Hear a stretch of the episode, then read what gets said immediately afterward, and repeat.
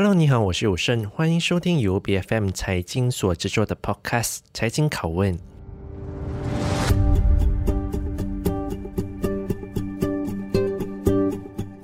第十五届大选虽然已经尘埃落定了，但它对于马来西亚的政治格局的影响确实是相当深远的。为什么会这么说呢？如果我们仔细去看大选的成绩，当然最大的赢家是伊斯兰党，因为他们在本届的大选便夺下四十三席，成为了国会下议院里面最大的政党，可见他们的影响力到底有多大。但我想，这大概是很多专家学者都会感到相当意外的一件事情，因为谁想到在国阵还有西蒙两大阵营相争的时候，一股以马来伊斯兰意识形态的国盟却突然崛起，甚至是。影响力都已经足以去取代大马独立以来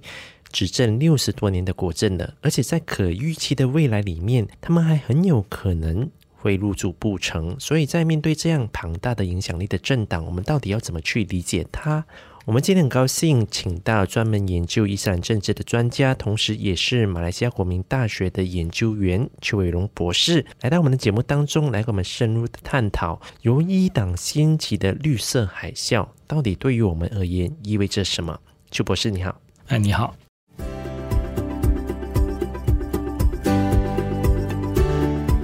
邱博士，我们先来看一下，你时常写很多关于对于马来西亚伊斯兰政治变化的一些的文章，我也时常在看哦。而你曾经提到绿色渗透，也就是以一党势力为主的一个保守的论述，之前是在清真寺里面哦，其实现在已经是不断留存于在社会的各个层面上，比如说社交媒体啊，或是不同的学校里面都已经有了。这也是马来西亚一个民主化进程比较大的一个挑战。但你过去的警告已经成为了一个的警钟，因为第十五届大选呢的绿色渗透的现象已经演变成为一个的海啸嘛，因为伊党便夺下了四十三个的国会议席，成为国会下议院里面最大的党派。所以，按照你的观察，伊党为什么能够取得这么大的一个胜利？嗯，好，谢谢你的提问。那我首先可能要理清两点一个东西，第一个是所谓的绿色渗透，我想啊，所谓的绿色渗透就是个伊斯兰化的进程啊，各个。组织其实也不只是伊斯兰党哈，在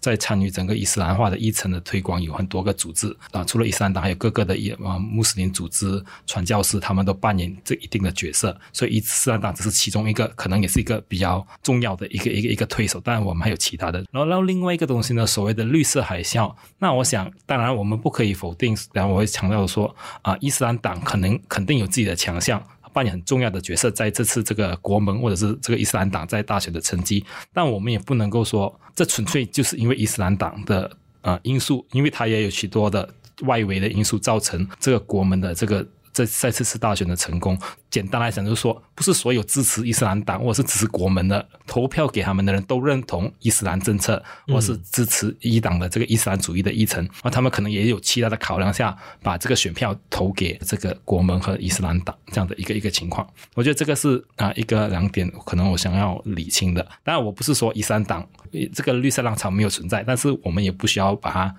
无限的扩大啊。当然，我们也要。去了解这个 这个浪潮背后为什么会会会促成这样的一个一个情况。嗯、那简单来说，如果我们看伊斯兰党这几年来的变化，其实伊斯兰党的这个意识形态是很强烈的，但它同一个时候也是很相对务实的，所以它可以在不同的时候跟着不同的司机跟不同的人合作，不同的政党合作。之前也跟行动党在明年的框架下合作过，然后可以吸纳华人的啊、呃，特别是非穆斯林的选票。然后现在在这这些大选，或是之前就跟乌统在这个瓦法干内选的框架下合作，然后现在又跟啊。呃土团党在这个国盟的这个这个框架下合作，然后这次呢，除了保有这个自己本身的基本盘，也同时吸纳了这个反乌统的啊这个马来民族主义选票，所以才能够凑足这个足够的选票，让他在这次大选取得这么好的一个成绩。所以我觉得有这个多重的一个元素在里面。按照我们的观察，其实这个绿色浪潮里面，当然不全然是一个就是支持者的一个的呼声啊，投票的元素其实有很多。对。但里面有一个比较特殊的一个的现象，就是说，呃，这一个的一党可能的一些比较是保守的族群，他们在塑造一种的氛围，是伊斯兰的危机感，或者马来人的一个的焦虑。你会觉得有这样的一个的问题吗？因为我们去看哦，如果我们说华社的话，其实基本上已经很清楚，华社基本投给的。应该还是以行动党为主，当然不全然全部，但你从主流的方向投票去看，确实是如此。但马来人的话却比较不一样，可能有公正党的诚信党、土团或是一党。都有不同的政党是足以去代表马来的穆斯林，但你会觉得说，这样的不同的投票倾向，其实是对于马人的而言是一个焦虑的一种的感觉嘛？这也是为什么可能他们是更为多的人会支持一党来到去作为一个的归属感呢？嗯，对，我觉得这个这个提问啊很重要，而且这个也是我长期啊有观察到的一个现象。我之前在刚刚你提到了，在一些文章都有提到说，我们在这个民主化的过程中，而且是也面对这个保守要排他或者是比较右翼势力的崛起，他们未必多数马来穆斯林，他们可能未必认同这个这样的一个说法，或者是他们也未必是很保守很极端，但是他们却会有这种。被这种危机感所影响，认为到说，呃，马来穆斯林可能会在某个程度上呢，他们的权利会受到影响，而把这个整个社会氛围投向更加的这个右派的一个一个倾向。所以我觉得这几年来，我们可以看到说，这个右翼的实力，我可能有几个部分呢，除了伊斯兰党，还有这个伊斯玛这个穆斯林联合联合会，还有一些传教士，也包括一些所谓的专教学者啊，他们呢，这这几年来呢，都呃日益的崛起，然后特别是在伊斯啊乌统这个自示威的时候，就。从二零零八年开始啊，这个西蒙拿下雪兰莪州政权，几个州政权，然后到二零一三，然后到上一届大选乌统垮台，然后这些都会造成说马来穆斯林社会的失去了一个。主要的保护伞啊，捍卫马来人的这个乌统不再强大。然后，另外那右派制造的观感呢，就是呃行动党做大，所谓自由派做大，然后马来人穆斯林权益呢就受到影响。所以这些组织跟个人呢，特别是在西蒙第一次执政的二十二个月，就嘲弄很多课题啊，从这个承认统考啊啊一些 LGBT 的议题，然后大米二之五他没有泰戈的议题，最重要的一个就是反爱色的这个议题啊，这个对对反歧视合约的的一个议题，然后还有这个优先购买穆斯林。这个产品的活动的推广，这些这样的一些大大小小的这个举动呢，都是主要在散播一种说穆斯林或是马来人的地位受到威胁。当然，这个可能是想象的，当然也有可能一部分认为是有真实存在的。然后这样的一个氛围呢，就造成了整个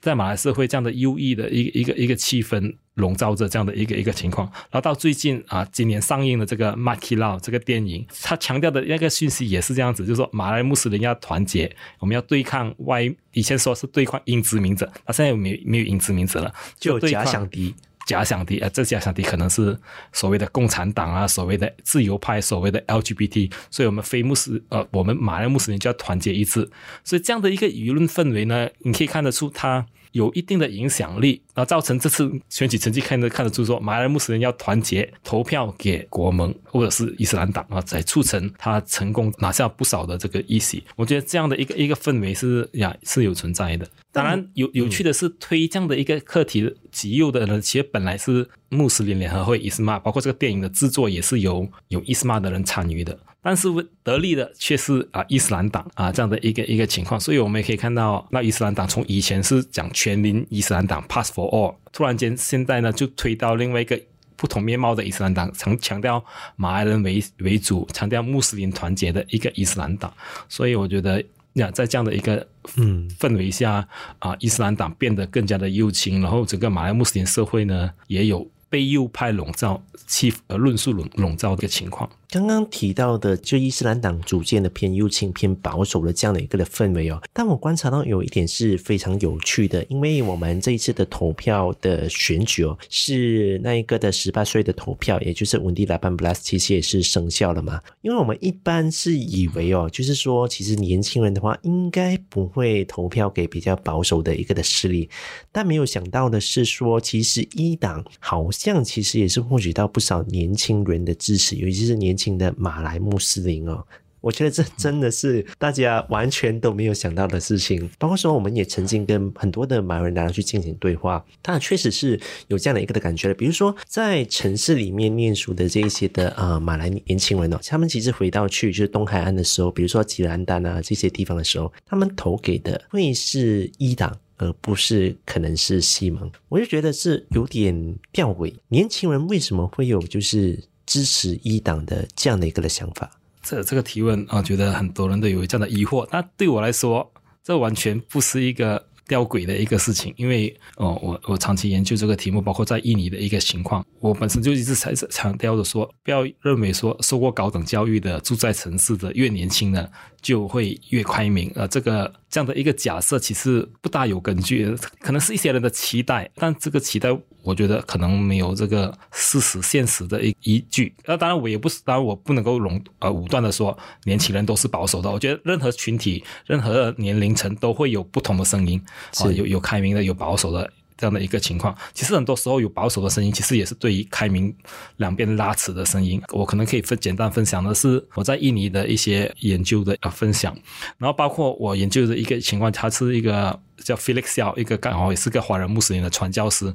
他是比较极属于一个比较极端的一个伊斯兰组织，这个组织也被啊印尼政府所查禁的。但是呢，他就很懂得用这个 Instagram 啊，那时候可能还没有 TikTok 啊，那是三四年、四五年前啊，有五六百万的这个 followers，用很轻松的方式呢来宣扬这个很保守、很排他的这个一些啊讯息。那很多年他支持者呢以年轻的穆穆斯林女性为主。那他这些支持者都不认为他是激进的，他都认为他是一个很温和、很亲切的一个一个传教士啊。所以在那个情况上，我看到就是说保守人士其实是很懂得善用社交媒体，也很懂得用年轻的语言来贴近年轻人。但是这不代表说支持他们的人都知道他们排他的意识形态，或者是都认同他们的政治立场，可是却会潜移默化的被他影响。所以这样的一个一个情况，其实我在印尼已经有观察到了。同样的，我觉得在马来西亚可能。也有类似的这样的一个一个一个情况，然后包括我觉得在今年中的时候，这个莫迪卡研究中心啊，这个民调也有发布一个民调，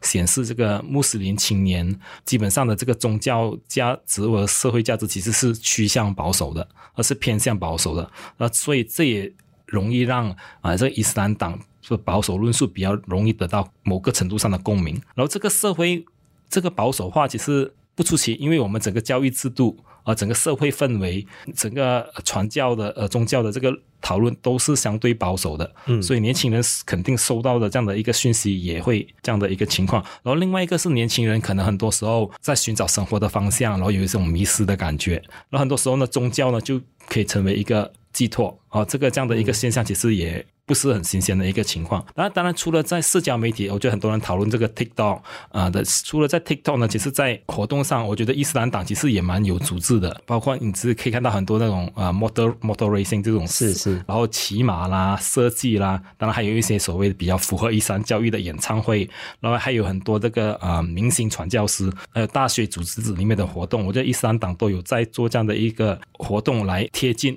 这个年轻人，反而是比较温和的，比如说。阿比伊格呢，在这方面呢，或者是比较自由派的。之前我们很多人对穆大寄予厚望，以为他会得到很多年轻人支持，只是可能他只是在某些年轻人得到支持，但是他却无法像伊党这样子去去开拓更多的耕耘。简单来说，大概是这样子。嗯，我确实是很认同你的观点，尤其是说我们看到，其实马来西亚有很多就是呃蛮出名的一个的传教士，当然这个所谓的蛮出名的一个传教士是反映在他们在社交媒体上的那一群的他们的跟随者其实是不在少数的。嗯，虽然说那个整个的西蒙是已经是组成政府了，因为大局已经定了嘛，但其实社会上好像还是有一种的氛围，尤其是非穆斯林的群体，就是说他们对于国盟哦这个的。呃，阵营其实还是处在于一个比较更多是一个担心的一个的态度，尤其是我们都看到说新闻报道上还是可以看到部分具有影响力的那一些的伊党领袖，他们会时常发表一些就是针对非穆斯林的一些比较极端的一个的言论。所以说，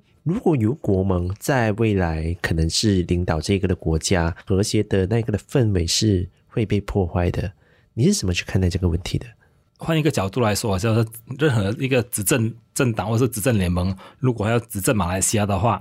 啊、呃，它其实是必须要顾及到我们是一个多元的社会，啊、喜欢不喜欢都好。包括在这个经济的发展方面，包括在吸引外资方面，如果伊斯兰党或者是国盟要要成功执政的话，它还是需要说。至少还是会跟民政党合作，或者是跟之前东马的一些非穆斯林组织合作，来组成这样的一个一个阵容。或多或少，这伊斯兰党还是需要，或者是国盟，呃，是需要接受马来西亚是多元社会的。他在在那情况下呢，他其实可能为了执政，他也会有一点收敛，或者是变得比较相对的温和。嗯，但是不代表说他完全放弃他的保守议程，但是他会在某个程度上会有偏向比较温和的一个做法。如果他为了要执政的话，其实可以看得出，一党在那个还没有确定谁当首相的时候，一党也发表文告说他会尊重多元社会，他也包括会接受这个东马。啊，包括非穆斯林照顾他们的感受，这是大马这个社会的现实。所以伊斯兰党他也会在某方面强调，他也是尊重多元的。当然，实际上是怎么样，这是另外一回事。那我觉得想说，是另外一个是这伊斯兰党跟这个还有这个其他极右组织的这个言论，其实是有这几年来刚刚提到的是有日益严重的一个一个情况。这这肯定当然对多元社会。还是有一些负面的影响。当然，如果另外一方面比较从正面的角度来看，是虽然这几年来这个右翼保守实力扩张啊、然后政治局势也不稳定。但是有趣的是，整个马来西亚社会其实还是相对的和平，我们也没有任何太大的冲突，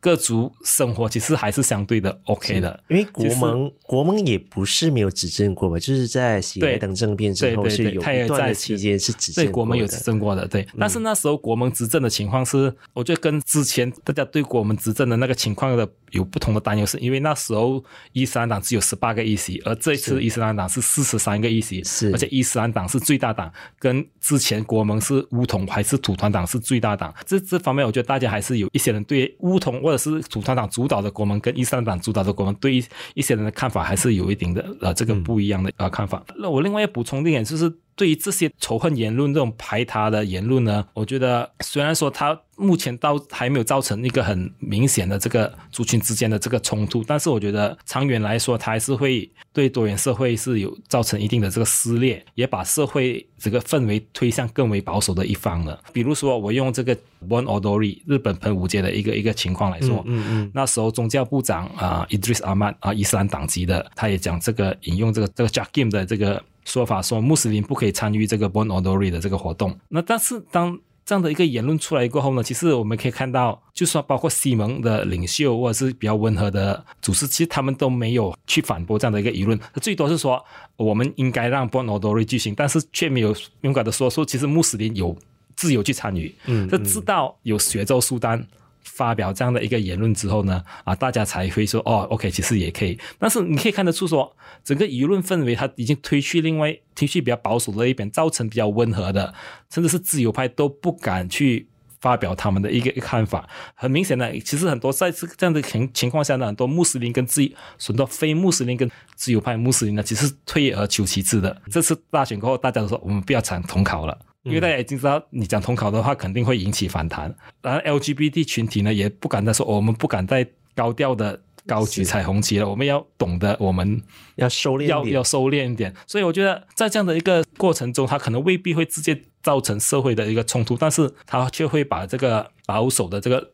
氛围笼罩，然后限制了一些比较自由派、开明派、穆斯林也好、非穆斯林也好的一些一些活动。所以我觉得受影响的。族群关系，然后非穆斯林是少数族群的群体，也包括啊穆斯林本身的自由也会受到一定的限制，是这样的一个一个氛围的。是确实，因为他们已经不是一个社会现象了。因为从整个投票倾向来去看的话，它的张力确实是存在的嘛。比如说非穆斯林的话，其实就是支持西蒙了，然后就是比较保守的然后穆斯林的群体，然后就是由支持国盟为主哦。但我觉得说，其实这。不但牵涉的是一个政治立场的问题，因为如果处理不好的话，目前我们还可以说它是处于一个比较张力的一个的阶段，但它未来有没有可能演变成一个的冲突，是我觉得是绝对可能的。所以你觉得说，其实现在执政的政府，也就是西蒙，他们应该做什么来来去面应对这个潜在的风险？我觉得第一个第一点是，我觉得虽然说马来民族主义跟这个伊斯兰主义还是这个马来社会的这个主流。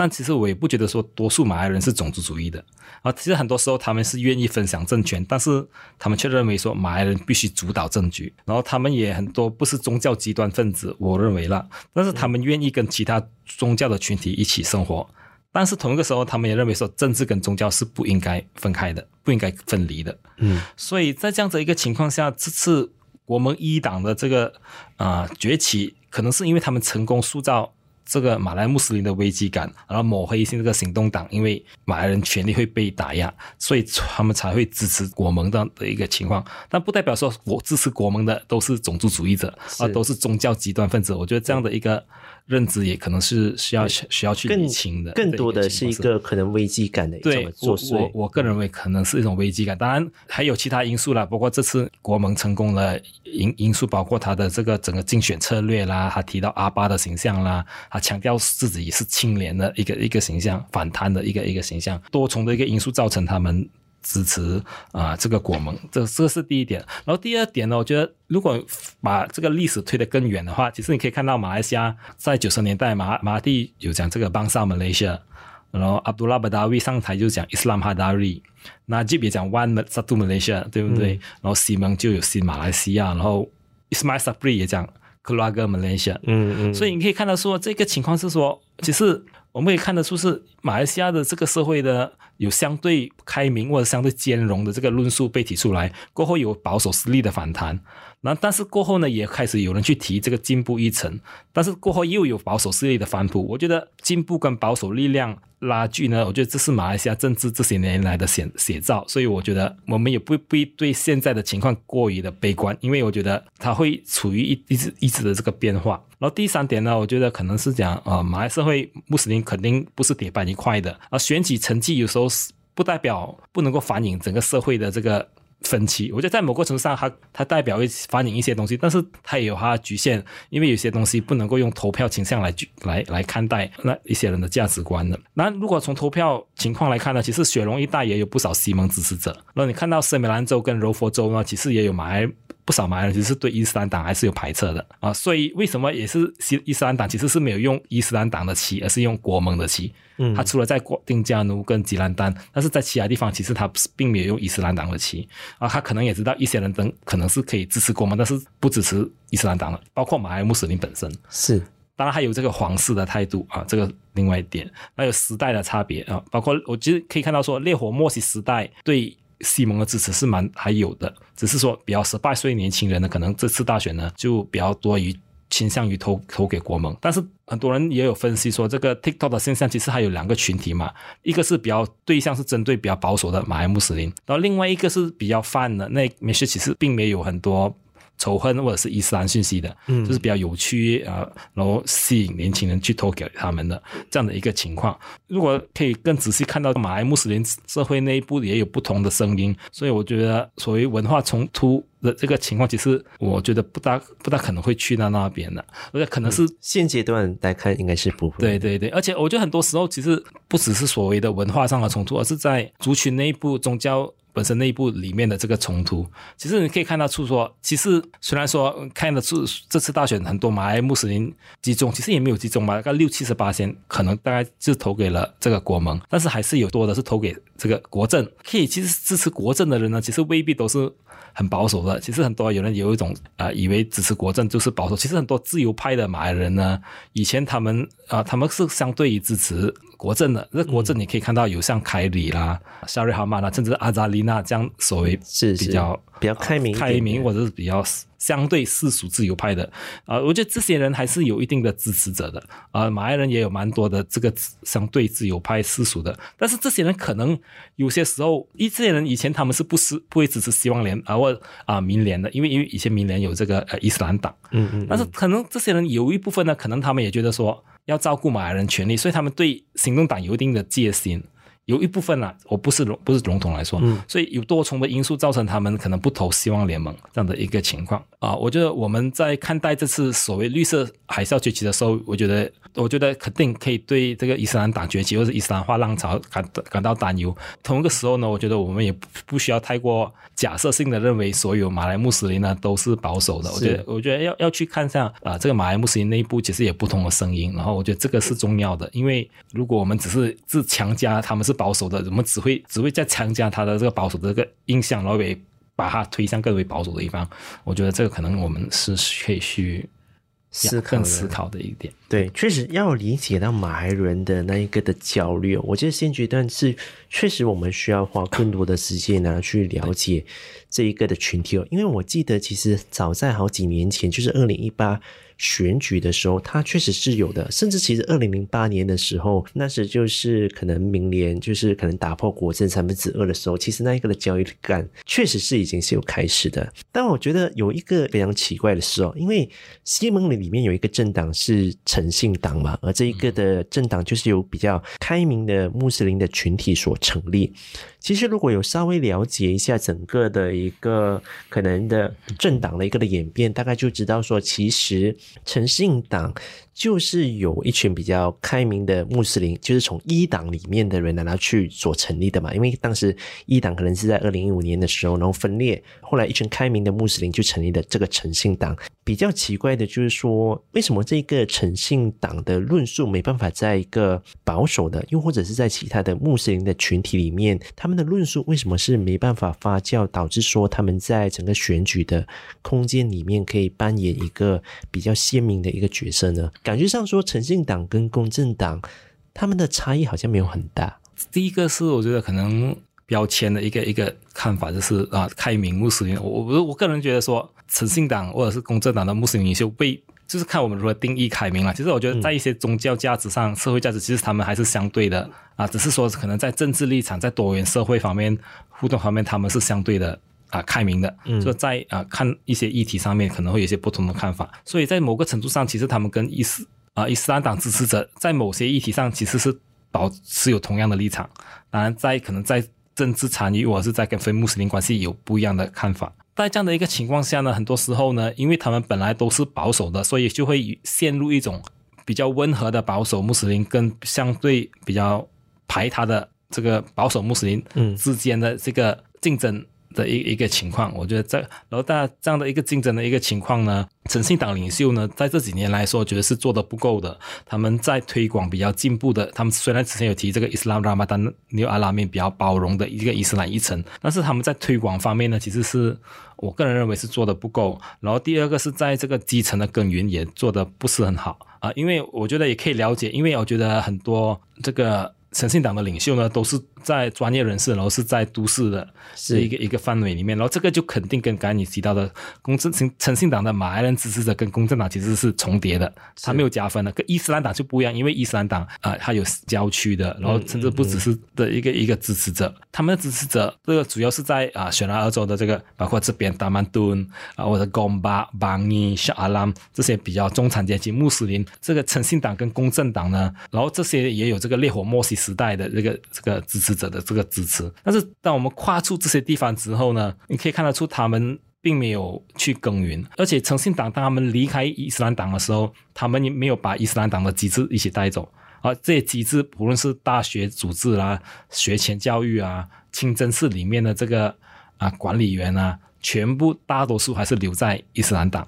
他们没有跟着诚信党走。诚信党其实基层是相当相对的薄弱的，啊，只有几个可能在知名度的这个全国性领袖啊，但是在基层的这个耕耘是缺乏的。然后这这几年前也缺乏一些比较年轻或者是女性的领袖，那这几年开始有推一些这样的领袖。然后在一些传教士方面，其实他也不多，他也没有摆出一些比较有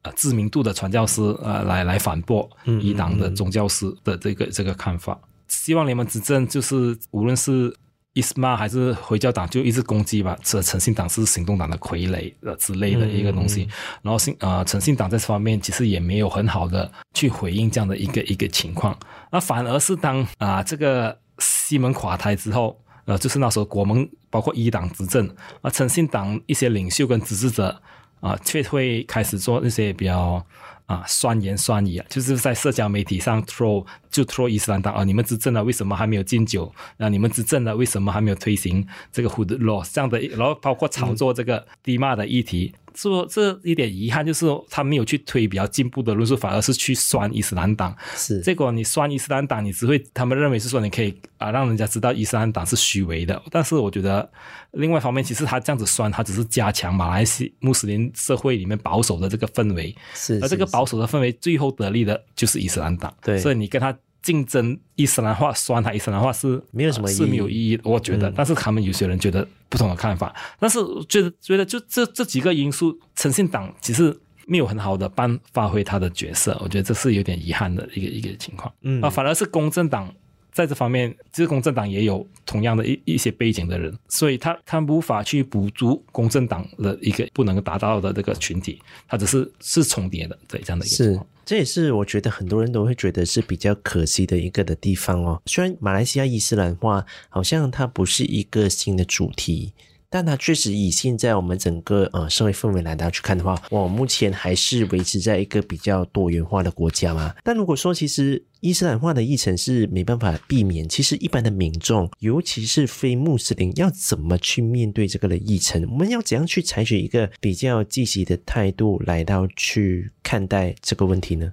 对，我想首先，我觉得几个概念可能我想要理清的，就是一个第一点是伊斯兰化肯定不是新鲜的事情，在马来西亚，就是特别是在七八十年代，伊斯兰化浪潮已经席卷了这个我国马来西亚社会啊。当时最大的推手就是现任的首相啊安华伊布拉欣，他曾经是这个伊斯兰青年运动的这个嗯主席，然后在大学里，呃他。过后就被马哈蒂拉入武统嘛，然后就推动很多这个国际伊斯兰大学的成立、伊斯兰金融、清真市场等等的这样的一个、嗯、一个趋势。但当时八十年代的时候。比较是开明的一个伊斯兰嘛，因为我记得说安华以前还办过一个就是伊斯兰和儒家的一个的对话，对吧？嗯，对，我觉得安华是有在不同的情况下有不同的转变，而且你说，而且这个要放在时间 context 上来讲，八十年代跟那个是九十年代事情啊，推广、嗯嗯嗯、推动这个回儒对话，可是在八十年代是推这个国伊斯兰国际学校，然后包括鼓励穆斯林女性戴头巾，那那时候你可以看得出 那些东西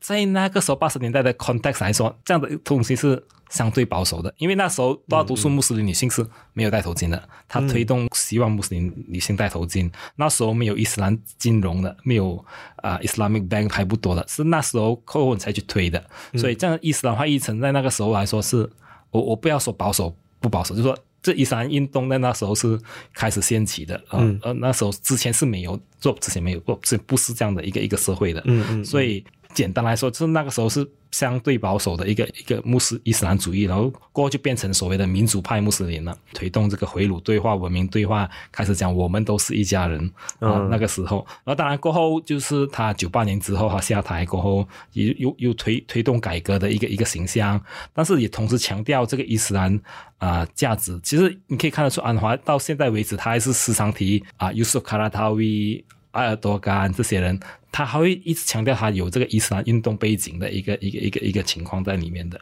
当然过后现在很吊诡的是，开始有些人就开始讲他啊是自由派啦，美国的代理啦，啊什么以色列的间谍这样的一个一个情况。我觉得，所以当我们看到无论是安华一个人也好，伊斯兰党也好，只是。这些个体、这些组织呢，都会有一定的变化的，所以你我我不出奇，可能过后几年伊斯兰党又有全新的面貌，我不懂可能，但是我觉得以现在的情况上来说是不大可能了，但是我们也不可能排除任何事情的发生啊，任何可能性的发生这样子的一个情况。所以另外一点回到来说，我们要不要担心伊斯兰化？我觉得伊斯兰化是多面向的啊，政治层面、经济层面、教育层面，它是涉涵涵盖各个层面的，所以我觉得我们可能是。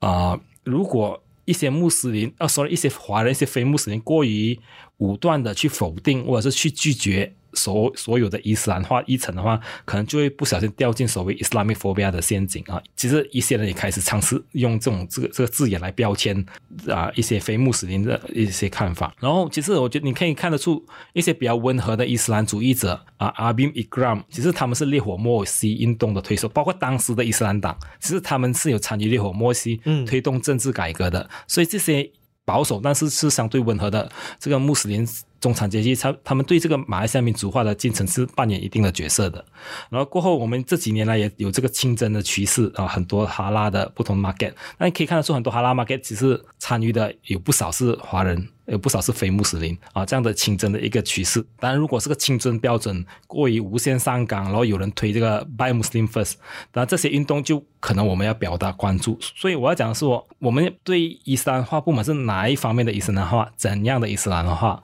哦，我们要反对的是哪一个，而不是一概的说哦，伊斯兰化就是不好的。我觉得可能我们需要更仔细的思考，不然如果我们过于反对一切的伊斯兰化，对方比较更为保守就标签。是这些人是伊斯兰恐惧症，然后结果这种恐惧症危机感，穆斯马来穆斯林危机感越来越重的话，他们其实就会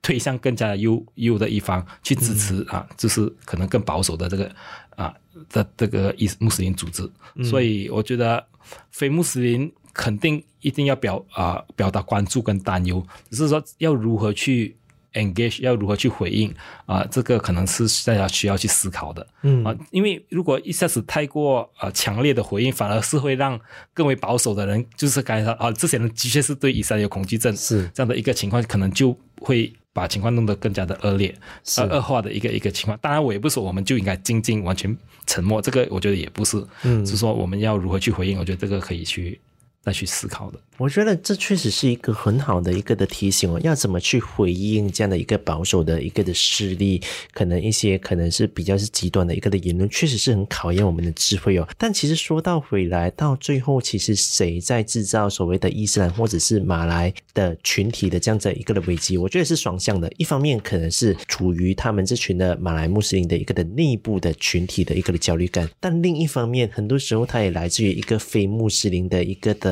抗拒，所以导致这样的一个的保守势力不断的蔓延。那我们今天也是非常感谢秋博，你到我们的节目当中来跟我们分享了这么多你对于这次大选这个一党崛起的一个观察。谢谢你，那谢谢谢谢财经的邀请。财经凯文是 BFM 财经制作的节目，你可以在财经财经 .my 或者是 BFM 的网站以及各大 Podcast 平台收听我们的节目。这个节目呢是每逢星期三更新。对我们的节目有任何的意见，都可以 PM 到我们的脸书专业。我是谭友胜，我们下期见。